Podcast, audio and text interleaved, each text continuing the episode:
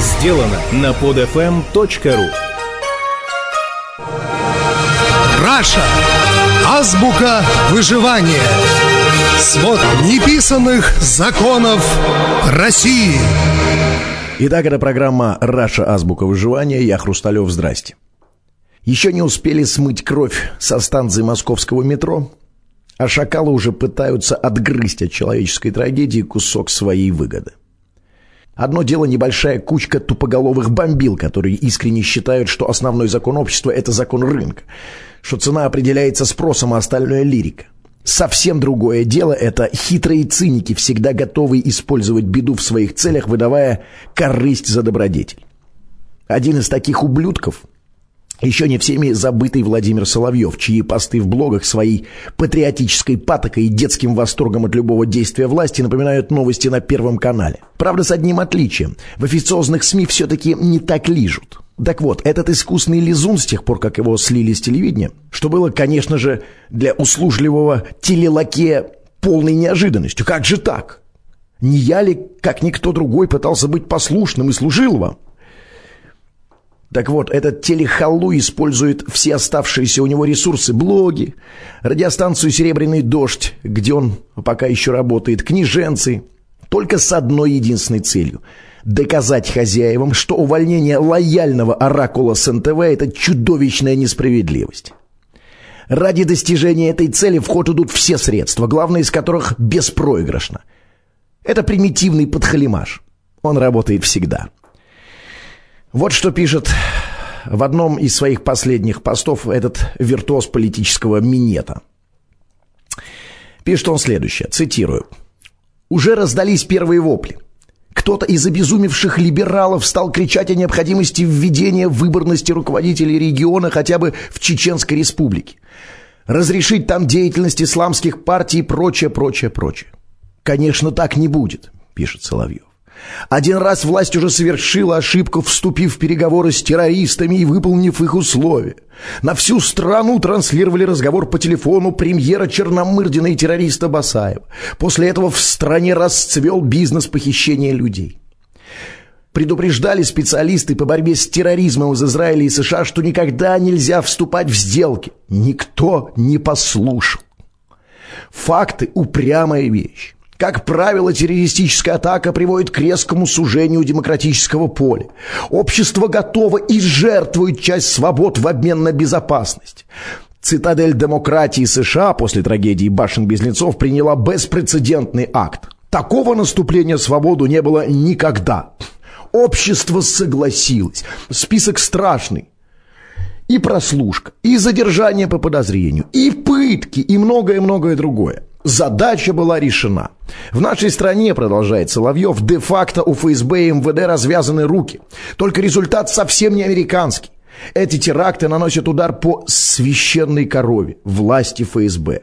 Ясно, что реформы МВД не обойтись. Необходим совершенно иной подход. Современный, научный. Есть позитивный опыт отслеживания террористов-смертников по активности, которая не ассоциируется напрямую с их деятельностью, вплоть до банковской активности. Мы боремся с терроризмом методом 50-х годов. Чему удивляться? Каждое преступление имеет фамилию, имя, отчество, как преступника, так и сотрудника, который не доглядел. Ведь эти террористки где-то жили в Москве, кто-то сдавал им квартиры. Ведь все происходит на наших глазах. Где участковые, где чекисты, где бдительные граждане? Я бы судил тех, кто сдал квартиры террористам, тех участковых, с территории которых они ушли убивать. Хватит миндальничать. Нужны экстренные меры. Реформа ФСБ и МВД, очищение наших городов от криминальной скверны. Где деятели диаспор и религиозные лидеры? Почему они ничего не делают для предотвращения такого рода актов? Не знают? Сомневаюсь, сильно сомневаюсь. Да, я понимаю, продолжает Соловьев, что представители традиционного ислама гибнут от рук экстремистов и пытаются им противостоять, но в глазах подавляющего большинства россиян эта борьба неэффективна. Отдельно хочу сказать о мерзавцах, которые пытаются собрать деньги якобы на помощь пострадавшим. Их надо судить как пособников террористов. Таксисты в Америке после трагедии работали бесплатно, а наши взвинтили цены в налоговую и штрафовать. Редкие подонки. Их бы номера и фамилии вывесить в сети и объявить по радио и ТВ. Устроить доску позора. Террористы не воюют с властью, они не взрывают военные объекты, Думу, ФСБ, МВД, они не воюют с политиками и госслужащими, они убивают обычных людей, наших братьев и сестер, отцов и матерей, детей. Они воюют с нами, с народом. Наш народ терпелив, мудр, добр, но не дай бог довести его до ярости. Пощады не будет никому. Страшен русский народ в гневе. Уже не будет разбирать, кто прав, кто виноват. Кровь зальет и Кавказ, и улицы больших городов. Не дай бог дойдет до этого. Страшный самосуд закончится гибелью России распадом ее. Нельзя этого допустить. Здесь Соловьев, очевидно, поднимает палец вверх. Опасность для власти не в либеральных криках, а в национализме, который может вспыхнуть в любой момент, как лесной пожар. Вчера более чем страшно вели себя СМИ. Удивительное молчание о теракте всех, кроме Раша Туда и Вести 24. Здорово отработали мои коллеги Серебряного дождя. Жаль, что не могу выйти на телевидение и сделать программы по этим проблемам.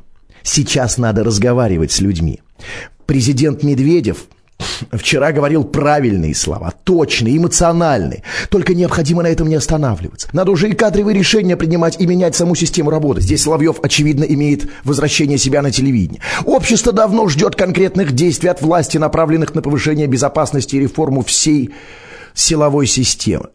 Время идет, промедление смерти подобно. Террористы нанесли очередной удар, не первый, но от деятельности власти зависит, чтобы он стал последним.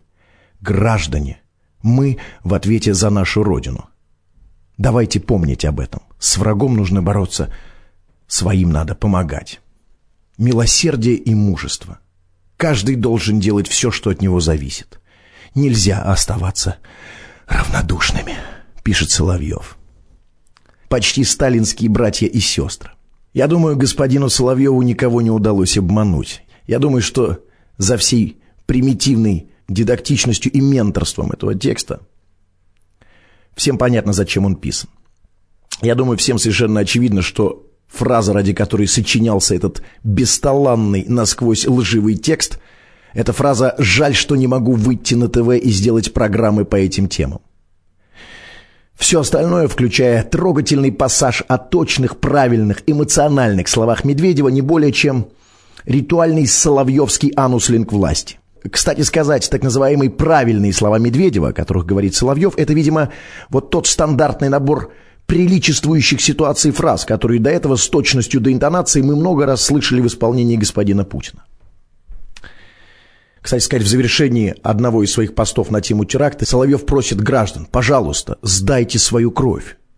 Не очень понятно, почему не может это сделать сам Соловьев. Неужели в его жилах текут фекалии, а может быть нефть? Почему, господин Соловьев, вы не можете сами сдать кровь? Для чего вы призываете это сделать граждан? Дело, конечно, не в том, что сбитый летчик, э, скучая по былой славе и стремительно падающему авторитету, хочет вернуться на телевидение.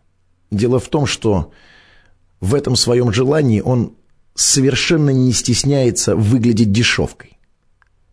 Этому циничному лизоблюду с его скотско-навязчивым желанием лизнуть сильным мира совершенно наплевать на то, что о нем думает плебс. Сейчас главное протаранить дорогу на ТВ. Посему, друзья, давайте поддержим господина Соловьева. Все-таки вылизывание – это тоже труд. И я обращаюсь к российским властям. Господин Сурков, ну не дуйтесь. Дайте уже мальчонке побаловаться с телекамерой. Он уже выслужился как мог. Мы ждем ваших подписей под этим письмом. Это была программа «Раша. Азбука выживания». Я Хрусталев. Пока. Скачать другие выпуски этой программы и оставить комментарии вы можете на podfm.ru.